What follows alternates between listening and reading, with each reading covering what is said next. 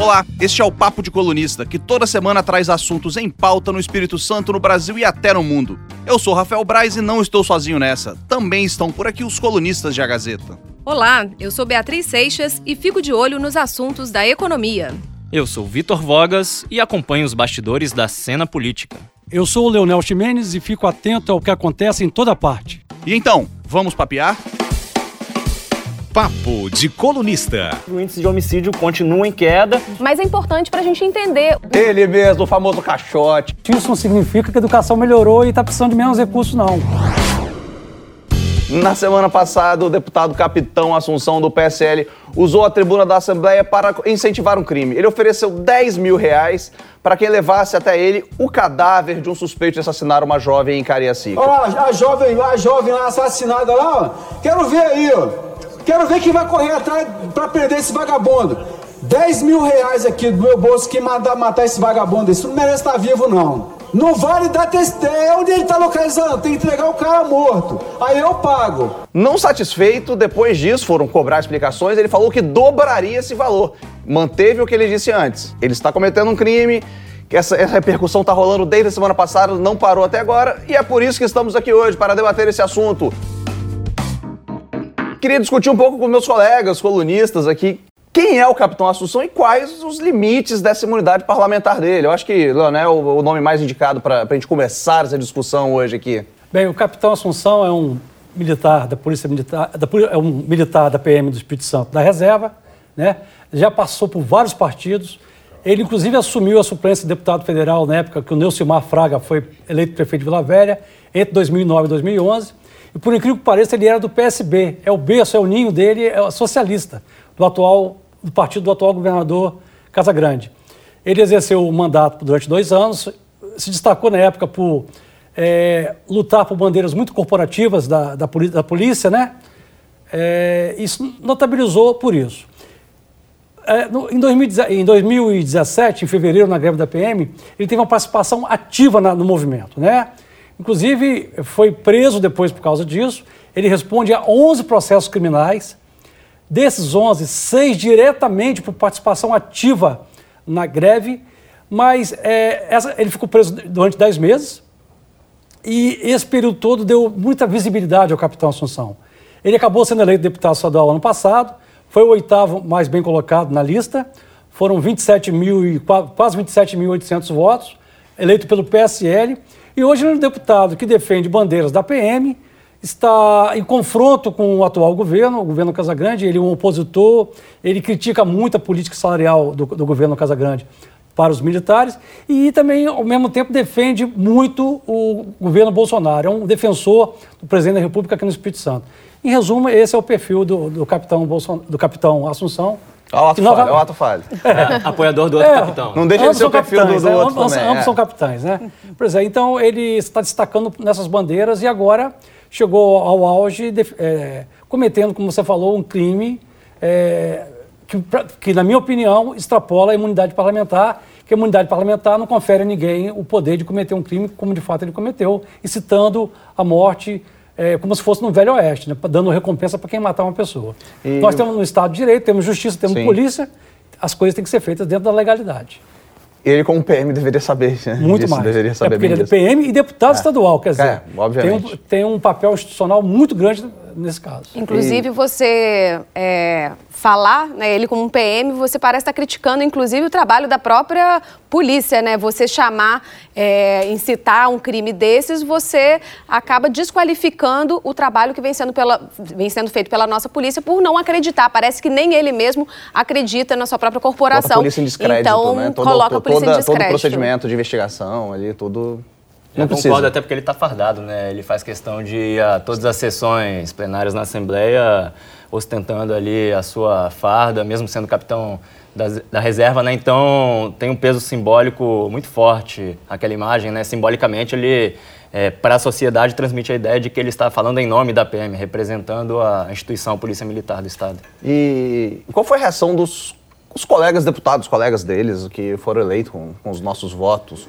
em relação a a esse discurso dele? Cara, um silêncio, no primeiro momento, um silêncio ensurdecedor, tá? É, ou cúmplice, né? Um silêncio, de certo modo, cúmplice, Braz. O capitão Assunção fez essa manifestação ali da tribuna da Assembleia, na qual ele, ele ofereceu ali a recompensa pelo crime, pelo, pela pessoa que assassinar o autor do crime da jovem Maiara em Cariacica, na sessão de quarta-feira da semana passada. E aí, assim, todos é, muitos deputados estavam ali presentes e no momento ninguém se manifestou e até a própria é, presidência da mesa diretora caberia, pelo regimento, fazer uma censura ali no momento, no momento da fala. Uhum. No momento quem presidia a sessão era o vice-presidente da Assembleia, o deputado Marcelo Santos, que nada fez, tá? E é, tampouco é, houve nenhuma é, manifestação, nem contrária, nem a favor, por parte de nenhum outro parlamentar.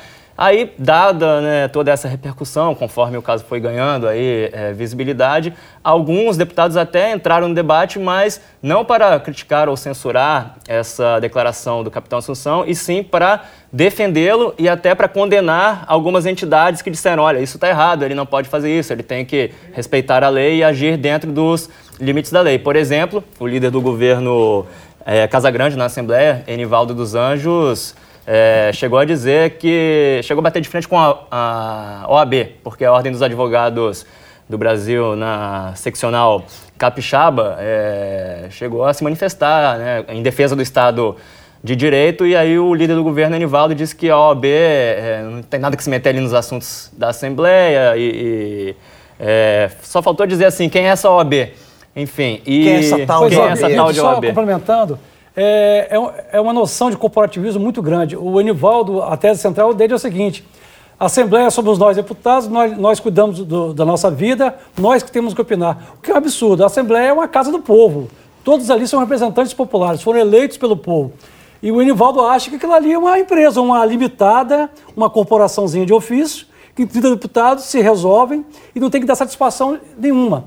A OAB é uma instituição da sociedade respeita, muito respeitada, teve um papel fundamental para denunciar a ditadura militar e agora vai ficar calada, excelente? Quer dizer, que essa é a concepção de muitos dos nossos parlamentares que estão hoje na Assembleia. É, não- Quer dizer, a casa é nossa e ninguém se mete, o que é um absurdo. Não foi nem só o Enivaldo, né, que também é, foi ao defender o, colega, mas também outros deputados, como o deputado Freitas e o deputado Vandinho Leite também. Ontem, inclusive, puxando em relação né, a essas repercu- repercussões, desculpa, é, tem uma frase do, do próprio Enivaldo que fala bem assim: nós nos manifestamos pela defesa de que o deputado pode falar. É, pode falar o que ele pensa, o que seus eleitores pensam. E por isso nós não apoiamos a cassação do deputado. Então, se ele fala dos eleitores, é uma uma medida que eles, acham- eles podem ter esperado para ver o, o termômetro ali, a temperatura de como seriam as. é, como o povo receberia essas, essas denúncias, ficar ali nos comentários, no Gazeta Online, no Facebook, dando Braz, F5 para ver Leonel, isso. eu percebo o seguinte, a- a, formação atual do plenário da Assembleia Legislativa é certamente, para não ir muito longe, é certamente a mais conservadora deste século. A gente tem ali a composição mais conservadora e isso se manifestou nesse episódio, na reação, na falta de reação ah, à declaração do capitão Assunção. Como a Bia bem lembrou, as poucas manifestações que vieram depois disso, e certamente né, é, esperando aí esse termômetro, foram favoráveis né, a, a essa incitação ao crime, a essa declaração do, do capitão Assunção.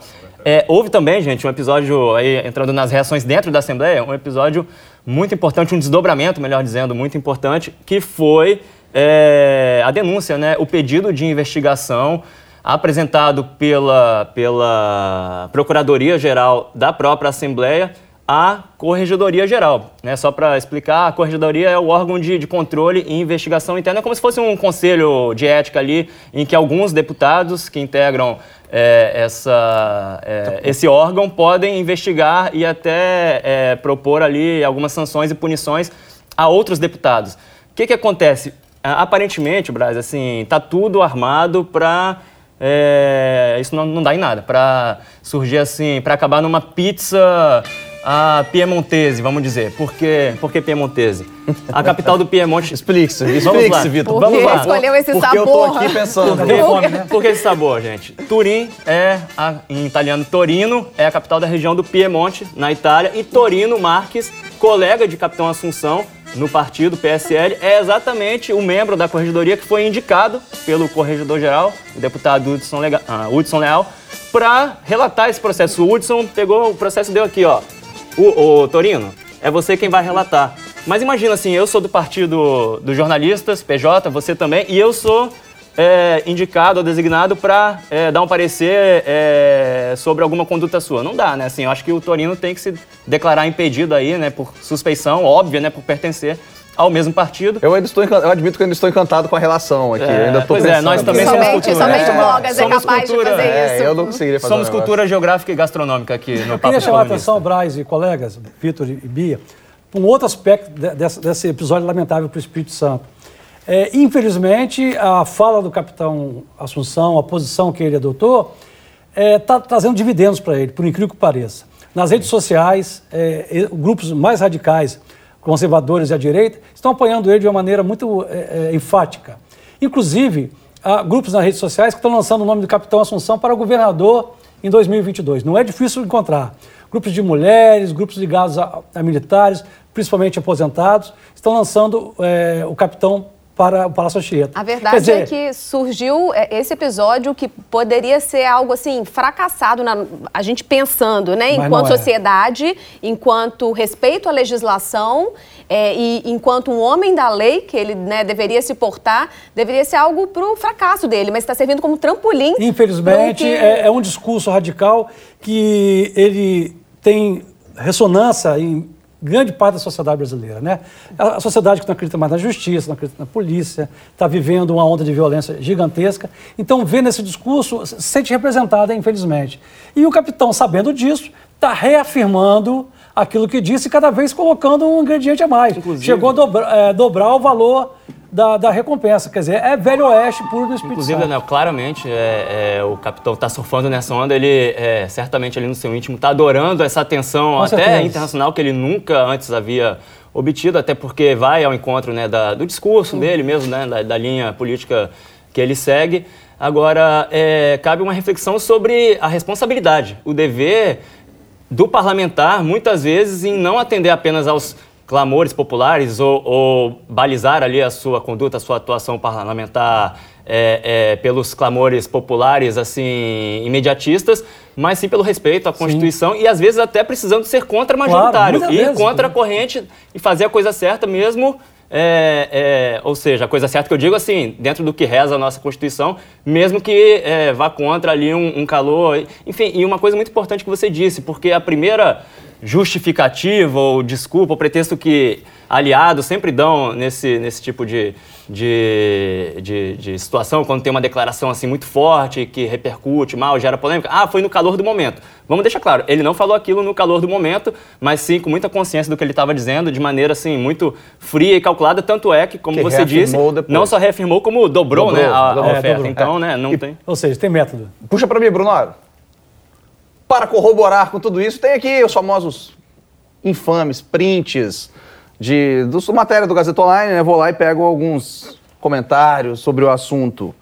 Corroborando com o que o Leonel e o Vitor estavam falando aqui. É, alguns culpam a gente pelo, pela notícia, obviamente. Culpado da imprensa, Tá né? difícil ser jornalista hoje em dia. e tem a Rosane Caetano. Meu voto será seu. Parabéns para falar o que muitos pensam. Seu, Rafael? Meu Rafael não. Braz? Rosane. Meu não, eu não, não pretendo sair candidato. Teria três votos. Meu pai, minha mãe e minha esposa. Você dizer Leonel e... Leonel teria Não, mais. não sei não. E meu sobrinho não vota ainda, acho que ele gosta muito de mim para votar. Convence a Ana também para vai fazendo campanha Não tem aqui. idade. né? E, mas tem outras coisas aqui também. Tem outros. A, a maioria dos comentários é, é, é muito a favor. Ca- Cadê meu governador? Parabéns, deputado, tem meu apoio. Melhor deputado do Espírito Santo, diz o Silvanei Volkers. Fabiano de Souza Bernardino, só porque ele falou a verdade, ele merece a nota 10. Teve um rapaz aqui, que agora perdi o nome dele, que fala até se precisar, é se eu tô não lembrando mas vou citar aqui porque eu acho importante. Ele fala: se precisar, a gente intera deputado. Vale lembrar, o deputado tem imunidade parlamentar. Mas essas pessoas não têm imunidade parlamentar nenhuma. Mas rede E- social virou, né, Não, um aí tá, tremendo rede- lugar. Não, rede para essas social pessoas. não é terra de ninguém. Rede social não é Exatamente. terra de ninguém. Braz, Virou terra isso é de ninguém, um apesar de não. do Código Sim, Penal, isso tá? é um no artigo tipificado do- 286, o senador Contarato, eu entrevistei ele, ele é professor de direito constitucional. Meu professor, direito, eu tive aula de direito penal com ele. Diz o seguinte, o 286, incitar publicamente a prática de crime leva a pena de detenção de três a seis meses ou multa. É isso que eu tô tá? falando. Isso O- é um crime. O deputado tem Essas pessoas que você citou certamente estão é, seguindo o exemplo, né? Sim. Daí é, aquilo que nós falávamos sobre a responsabilidade do é, líder político ou do parlamentar como uma figura pública, né? Como uma referência, porque é, mais do que os gestos ou as ações, a fala, principalmente no parlamento, a, a parla, né? A fala É muita conta cultura, muito. é muita Não, mas cultura. assim, é, realmente, simbolicamente, ele pode, dependendo do que ele disser ali, incentivar, encorajar ou desencorajar comportamentos. Claramente, nesse caso, ele está incentivando esse tipo de E comportamento. quem também não tem imunidade parlamentar seria o. Espero que isso não aconteça. O sujeito que chegue até o assassino, o suspeito, e mate o cara. Vamos só. Entendeu? Ele não tem imunidade parlamentar nenhuma. Ele vai chegar, vai entregar, vai pegar 10 mil, vai pra prisão. Vamos Não só pode, pontuar, né? Não Braz. O, o. Leonel citou ali o que diz o Código Penal, no artigo que tipifica né, o, Do- o crime de incitação ao crime. O- a nossa Constituição Federal, que na verdade é a lei maior aí do país, que todos nós deveríamos, deveríamos respeitar, inclusive os homens da lei, principalmente eles, a Constituição não prevê execução sumária. Na verdade, ela, hum, ela tem uma linha sobre pena de morte, que é num caso extremo, é, que é em situação de guerra, declarada pelo presidente se o Brasil estivesse em guerra com outra nação. O que não é o caso, né? Mas execução sumária não, não existe. É, uma cola aqui no meu ouvido acabou de me falar que o, o deputado falou que um PM faria isso em serviço. Hipoteticamente, quem vai realizar essa, essa ação aí de limpeza vai ser um policial, porque quando esse bandido que cometeu essa atrocidade contra a jovem Maiara nas vistas de uma, da filha dela de 4 anos de idade, ele vai tentar ser corajoso também com as forças policiais. No confronto, ele vai morrer. É esse policial que vai receber os 10 mil reais. Ele pagaria o PM que foi- fez. É, o que é pior ainda, como a Bia disse, serviço, assim, ele, né? ele tá descredibilizando é, a própria corporação instituição é, Polícia Militar. Na medida que ele diz, olha, é, em que ele incentiva esse crime de justiçamento, a ação de vingadores, de pistoleiros, de pretensos justiceiros, o que ele está dizendo, o recado que ele passa é a polícia não dá conta de cumprir o seu dever funcional e legal, que é capturar, prender esse criminoso e entregá-lo ao Poder Judiciário. E vale lembrar que a polícia, depois do episódio, ela deu declaração, né, a corporação, dizendo que não corro- corrobora com esse tipo O comandante-geral né, da PM, o coronel Barreto, em entrevista ao Gazeta, à Gazeta, ao Gazeta Online, falou claramente que não é papel da PM matar. O papel da, pre- da PM, previsto em lei, é prender. Isso foi importante, tá? Porque a instituição, pelo menos, se preserva nesse episódio e mostra claramente que não coaduna, não compa- compactua com uma posição Só para provocar, dessa. porque é meu papel aqui nesse mundo é provocar. Eu nasci para provocar. Eu tenho um, Um talento. nato. Um outro comentário aqui, que eu acho que é de, um- é de um perfil fake, tá? Então tem, usa um nome de um político, então não vou. é, não vou falar o nome dele fala. E o silêncio sepulcral do Ministério Público? Bem lembrado. Com o Sérgio Magés, que foram muito firmes. Aí, Bia.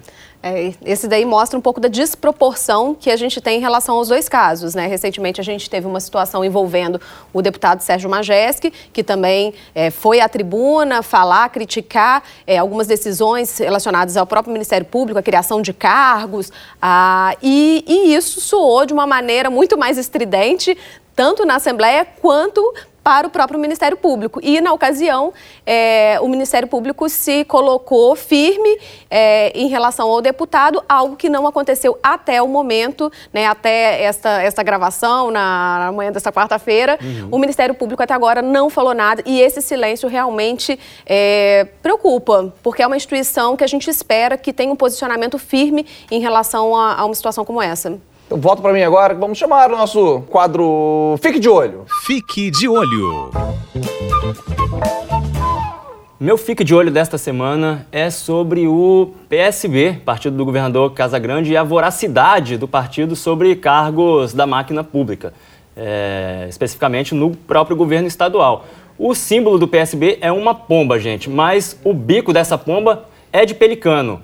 Tá? É, inclusive, aliados do governador Renato Casagrande, mas pertencentes a outros partidos, costumam até se queixar dessa gula porque é, os socialistas ali, os correligionários do Casagrande, é, ocupam realmente a maior parte dos cargos comissionados e isso aconteceu nesta semana no comando da Junta Comercial do Espírito Santo, uma autarquia ligada à Secretaria da Fazenda, muito importante ali, estratégica, porque por ali passam interesses é, de todo mundo empresarial, né, o órgão em que se faz, por exemplo, registro de empresas, e todo o novo comando da, da, do colégio ali, da junta comercial, está agora com é, colegas ali do Casa Grande, no partido, PSB, inclusive alguns dirigentes estaduais do PSB, como por exemplo Carlos Roberto Rafael. Ele é presidente estadual do PSB e passa a ser o novo presidente da junta comercial pelos próximos quatro anos e assim os que vêm abaixo dele na hierarquia também dirigentes do PSB no estado. Vamos ver se isso não vai é, significar na prática um aparelhamento político da junta. Meu destaque vai para a crise internacional do petróleo, que não é só internacional, né? Isso traz reflexos diretamente aqui para o Brasil e também para o Espírito Santo. Na última semana, depois dos ataques à Arábia Saudita, né, refinarias na Arábia Saudita, o preço do barril do petróleo disparou, já que a produção caiu. Foi a 20%, teve uma alta aí de 20%. E isso reflete para a gente aqui, porque aí o preço da gasolina pode aumentar, o preço do diesel, e eu destaco é, dois pontos em relação a isso isso. No primeiro momento, um ponto positivo que não houve um aumento para a gente é, aqui no, no, no, Brasil, né? Porque a Petrobras resolveu adotar uma política de segurar esse preço, falou que por enquanto é, não, vou, não vou mexer com isso, não vou reajustar nada. Para o consumidor isso é ótimo, já que o litro da gasolina né, já está bem pesado, está bem puxado. É, quem abastece o carro sabe, sabe muito bem disso. Mas traz uma preocupação, porque mostra que pode haver sim uma interferência do governo federal relação aos, a, às decisões da Petrobras. Então, existe aquela é, dúvida, né? O quão liberal é este governo ou não? Ou quão liberal de conveniência, né? É a equipe de Jair Bolsonaro, é a equipe do Paulo Guedes, e como isso pode acabar atrapalhando é, as próprias contas da Petrobras. A gente viu isso recentemente acontecer no, em governos passados, em governos do PT, em que essa ingerência governamental sobre a estatal é, trouxe vários prejuízos. Então, isso é algo para a gente acompanhar acompanhar. Claro que tem muito desdobramento ainda. A expectativa é que nos próximos dias é, a produção vá se normalizando, mas é algo para a gente ficar atento. O meu destaque é a Copa Espírito Santo, que está agonizante. A Copa Espírito Santo é uma espécie de capixabão do segundo semestre. É, nós temos visto que o público, tem público pagante em alguns jogos de 7 e 11 16 pagantes. Isso cabe tudo numa Kombi. Que futebol, profissional é esse que não consegue atrair ninguém praticamente ao, ao estádio. São verdadeiros heróis essas pessoas que se dispõem a pagar e ver jogos de baixíssima qualidade. É, isso mostra uma contradição entre um Estado do Espírito Santo, que tem uma economia pujante, é um Estado que se destaca em vários setores do país, mas tem um futebol medíocre, que agoniza há muitos anos, está na Série D, não consegue passar da Série D, a quarta divisão. Então nós temos que ficar de olho se é, é vai haver alguma evolução. Se vale a pena manter um torneio desse, que traz prejuízo, a cada jogo traz prejuízo para os clubes, aprofundando a crise, os clubes cada vez mais endividados. Quer dizer, no país do futebol, o capixaba, infelizmente, não tem um futebol que, que, que merecia ter. Agora o Papo Afiado, nosso terceiro quadro aqui dessa maravilha. Papo Afiado. Começar o nosso quadro de despedida aqui com Leonel Ximenes. É, nós vamos afiar o papo novamente sobre o Capital Assunção.